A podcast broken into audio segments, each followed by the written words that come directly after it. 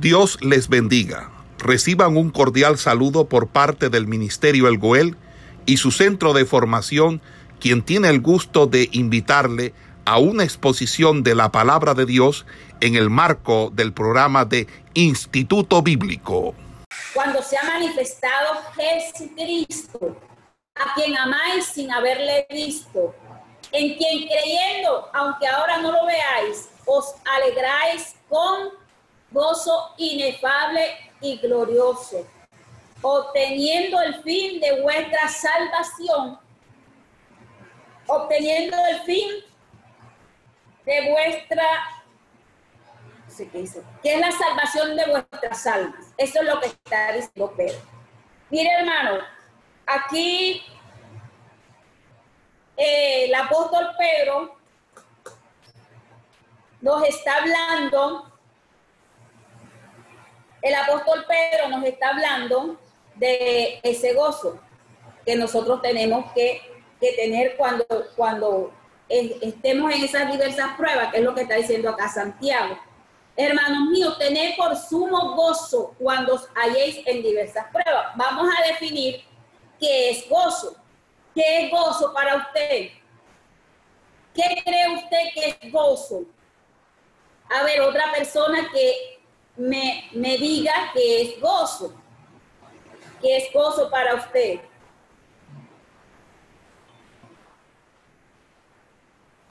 Solo una, solo una, todas no, una solo.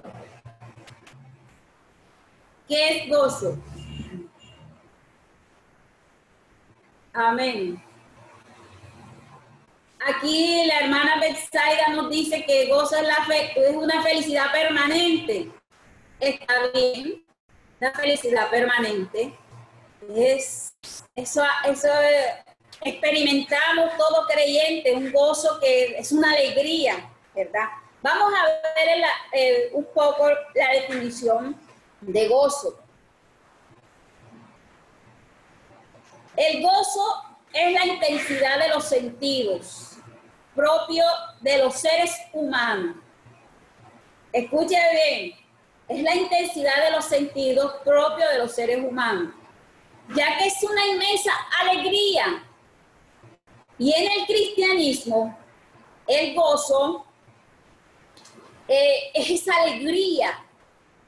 A ver, recordemos algo. El apóstol Pablo en el libro de Gálatas 5:22 nos habla del fruto del Espíritu Santo. Y dentro de esos frutos del Espíritu Santo está lo que es el gozo, esa alegría que cada uno como creyente tiene de haber sentido esa experiencia maravillosa de tener al Cristo glorioso. El gozo que usted tiene como creyente no es como el mundo no, no es como el que tiene el mundo.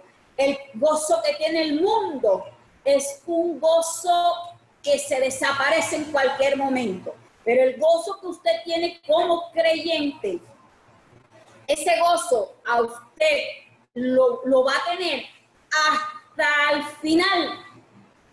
Y ese gozo se va a contemplar cuando usted obtenga esa corona que Dios a usted le va a dar.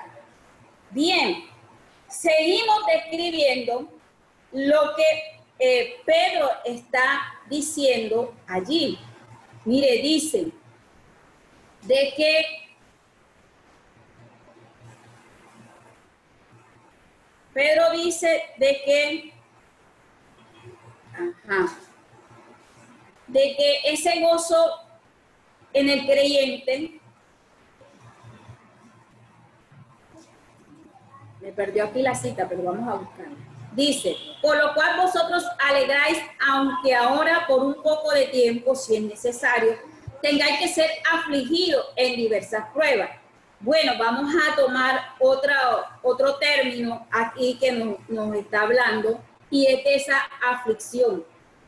Esa definición que eh, para nosotros, algunas personas, eh, vamos a definir un poco no les gusta estar en momentos de aflicción, eh, momentos de tribulación, momentos de angustia. Eso cada creyente debe experimentar. ¿Qué es la tribulación? La tribulación es la aflicción, es pena o congoja que padece quien ha pasado o está pasando por un evento desafortunado. La tribulación puede hacer referencia a un sufrimiento interior y está relacionado con el dolor producido por una conmoción o por una gran angustia, por algo que usted esté pasando, por un momento difícil, un momento duro. Nosotros nos damos cuenta en la Biblia, tenemos un ejemplo claro cuando el rey David era perseguido, cuando David era angustiado por la opresión que sentía de, los enemigos que que iban contra él y él se sentía, sentía esa, esa, es, esa cosa que le, oprimía aquí en, en su vida, en su alma. Entonces, nosotros vemos que cuando David era perseguido por Saúl, vemos un texto bíblico allí. Vamos a mirar un texto bíblico en el libro de los Salmos, libro de los Salmos, que David nos está relacionando del sufrimiento que tiene David cuando era perseguido por Saúl. Cuando era perseguido. Dice el Salmo capítulo 18, que es un salmo que nos gusta mucho, si es verdad, que nos gusta bastante Salmo capítulo 18. Vamos a mirar el versículo versículo 4. Dice, me rodearon ligaduras de muerte y torrentes de perversidad me atemorizaron. Ligaduras del Seol me rodearon. Me tendieron lazos de muerte. Pero en mi angustia invoqué a Jehová y clamé a mi Dios. Él oyó mi voz desde su santo templo y mi clamor llegó delante de él a sus oídos. El salmista aquí está expresando lo que él está viviendo en su angustia, en su tribulación. Está sintiendo que habían ligaduras de muerte le habían rodeado de que habían torrentes de perversidad que en ese momento lo estaban atemorizando, lo estaban acosando. Le dice que le habían rodeado lazos, pero que en medio de esta angustia y de este desespero, dice él que invocó a Jehová y clamó a Dios y él oyó su voz desde su templo. Y mi clamor, dice aquí, llegó delante de él. Mire, ya hemos visto lo que es el gozo, lo que es estar en un momento de tribulación y de angustia, como lo experimentó aquí David. Ahora, ahora vamos a ver eh, otro aspecto que a nosotros nos llama aquí muy poderosamente la atención. La definición de persecución, porque David allí era perseguido. Es una forma, un periodo de tiempo en que se infligía sistemáticamente castigos o penalidades por usted adherir a una determinada creencia religiosa. Se otorgaban castigos por usted decir que era cristiano, por usted decir que profesaba su fe. Debe distinguirse de otro aspecto que es la opresión. A nosotros nos habla la Biblia de que Faraón tenía oprimido, lo mantuvo allí como en es, como cercado, mantuvo oprimido a los hebreos. También vemos hombres de Dios que fueron perseguidos por sus enemigos. Daniel, Jeremías, muchos hombres de Dios fueron perseguidos por, por personas, fueron perseguidos por sus, por sus enemigos. Experimentar esto, hermano, es sentir la angustia de que usted no sabe qué hacer. Seguimos describiendo lo que, es, lo que Pedro nos está allí relacionando. Dice aquí de que cuando este gozo eh, usted contempla, siente esa felicidad de parte de Dios, lo que está diciendo aquí Santiago, es que como creyentes en el Señor debemos recibir con ese gozo, dice, tened por sumo gozo cuando halléis en diversas pruebas. Debe tener el cristiano ese gozo. Más adelante, cuando usted haya pasado por esto, esta serie de, circunstancias, como les definimos ahora, que era lo de la persecución, de la tribulación, de la angustia, usted va a sentir un gozo inefable. ¿Qué es la definición del gozo inefable? El gozo inefable que nos habla la Biblia significa que es algo indecible, se utiliza para referirse a aquello que no puede explicarse, eso no se puede explicar con palabras, yo no le puedo decir con palabras, el gozo inefable de experimentar es, e, eso en el Señor, no se lo puede explicar con palabras. Lo inefable, por lo tanto, no puede narrarse o expresarse. El gozo inefable que recibimos nunca podrá ser explicado, es algo sobrenatural que nos lleva a nunca, a nunca perder la esperanza ni la fortaleza en los momentos más difíciles para poder nosotros actuar de una forma segura y que el eterno Dios quiere que nosotros afiancemos o logremos. Ese gozo inefable, eso es, eso es una alegría inmensa, indescriptible. No, no se puede describir. Ahora bien, seguimos aquí avanzando para poder eh, relacionar lo que Santiago está hablando. Santiago seguimos el orden de la carta. Santiago eh, nos está hablando de que cuando usted tiene ese gozo, tener por sumo gozo cuando hay en esas diversas pruebas. Ahora la palabra prueba.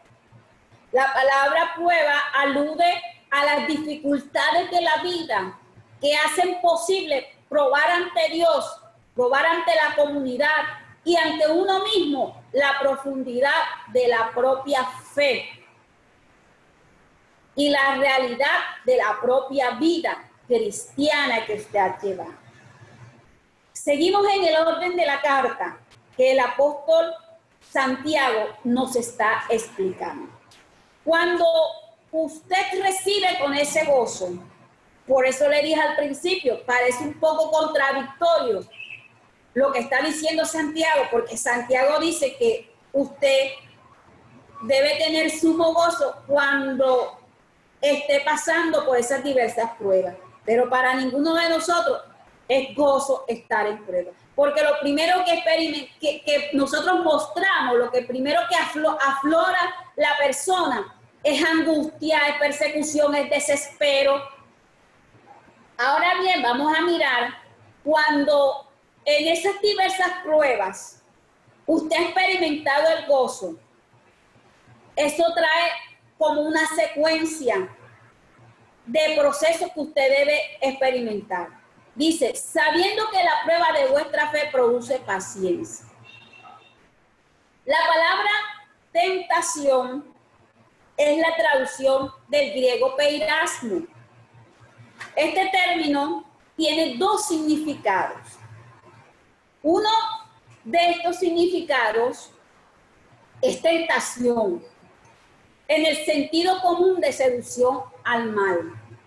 Como en el versículo 14 de allí mismo del, del capítulo 1, Santiago nos dice de que, sino que cada uno es tentado cuando de su propia concupiscencia está atraído y seducido. Eso es una, eh, un significado de lo que significa la palabra tentación. Ahora bien, también significa prueba. Esta prueba tiene un propósito y un resultado que puede ser bueno. Se dice que las pruebas son la base para usted probar la vida cristiana. Con que se prueba la vida cristiana. ¿Qué es lo que se pone a prueba? Se pone a prueba nuestra fe. Porque una fe que no es probada es una fe insegura, es una fe que es llevada, como lo está describiendo aquí Santiago.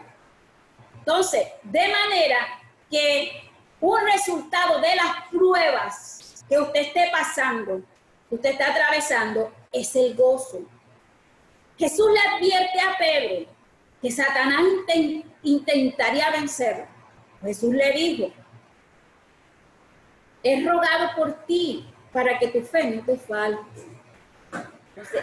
en esencia, ¿qué es la fe? Es la confianza en la verdad, es la seguridad de Dios, es un compromiso con la persona, la voluntad de Cristo. Cuando salimos victoriosos de la prueba de la fe, cuando usted ha salido en esa victoria que Dios le ha dado porque usted ha sabido manejar las cosas con el orden de Dios, nosotros vamos a obtener algo. ¿Y qué es lo que dice Santiago allí? Dice, sabiendo que la prueba de vuestra fe produce paciencia. ¿Produce qué? Paciencia. La prueba, cuando nosotros somos probados por el Señor en diversas áreas y nosotros salimos victoriosos, en el momento de la prueba, hermano, lo que eh, está probando, lo que se está probando es nuestra fe. Nosotros obtenemos paciencia. Miren, en los puntos que hemos escrito, hemos escrito que el gozo es un fruto del Espíritu Santo, hace parte del fruto del Espíritu Santo. El fruto del Espíritu, el fruto del Espíritu Santo. Cuando salimos victoriosos, tenemos esa paciencia. Y esta palabra también tiene dos significados. Pasivamente significa soportar. La paciencia significa soportar, sostenernos lo suficiente, aunque la presión sea grande.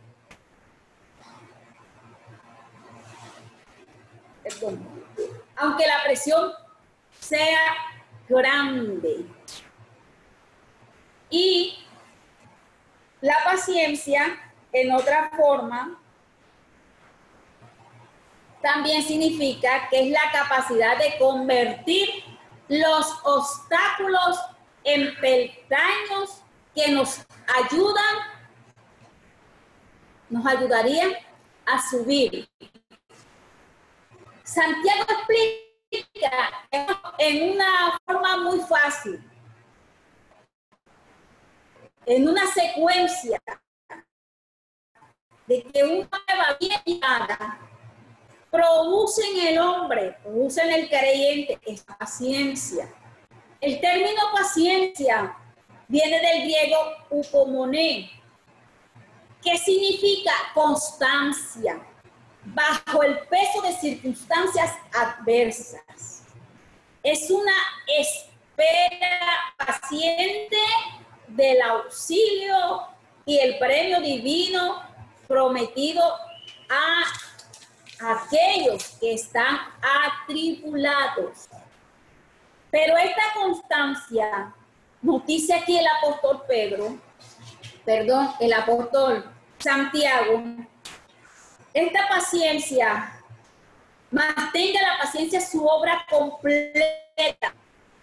Esta, esta constancia que nosotros tenemos, hemos pasado de, de esta, hemos aquilatado esta fe, hemos, hemos eh, afianzado nuestra fe en el Señor y estamos pasando ese momento duro de la prueba, de la adversidad, de la lucha, eh, nosotros sentimos que esa constancia en nosotros nos ayuda a ser perseverantes, que esa constancia nos ayuda a mantenernos hasta el fin, hasta llevar a cabo el feliz término.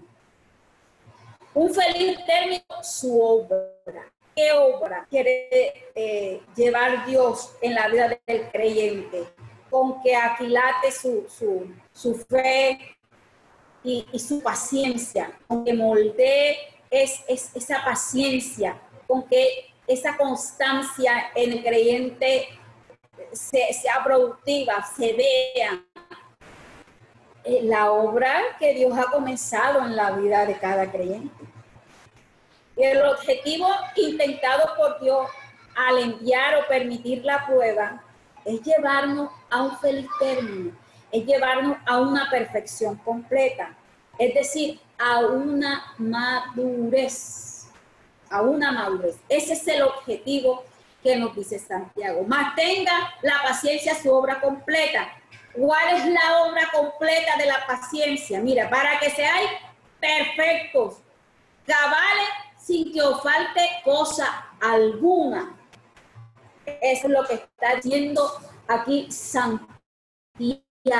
Vamos a quitarnos de esta fe del Señor y esa paciencia. A ver, vamos a nosotros ahora definir un poco de la fe. Yo eh, no sé, bueno, ya hemos avanzado un poco, ya van a ser las 4 de la tarde, pero creo que eh, no has atendido, hermano, o hay alguna pregunta con respecto a lo que, a que hemos tratado hasta el momento, lo que hemos avanzado.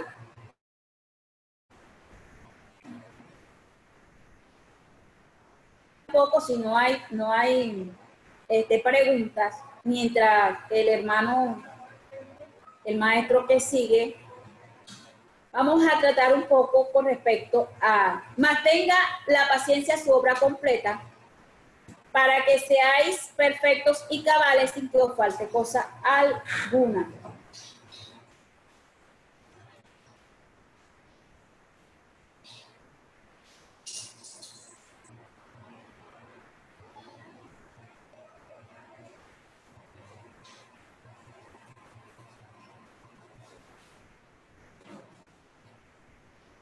Bueno, entonces creo que concluimos aquí porque ya está allí la pastora Berly. Vamos, hermano, la próxima clase a seguir con lo que es la fe, porque para que nosotros eh, seguir la secuencia, nos vamos a adelantar. ¿Todo quedó claro?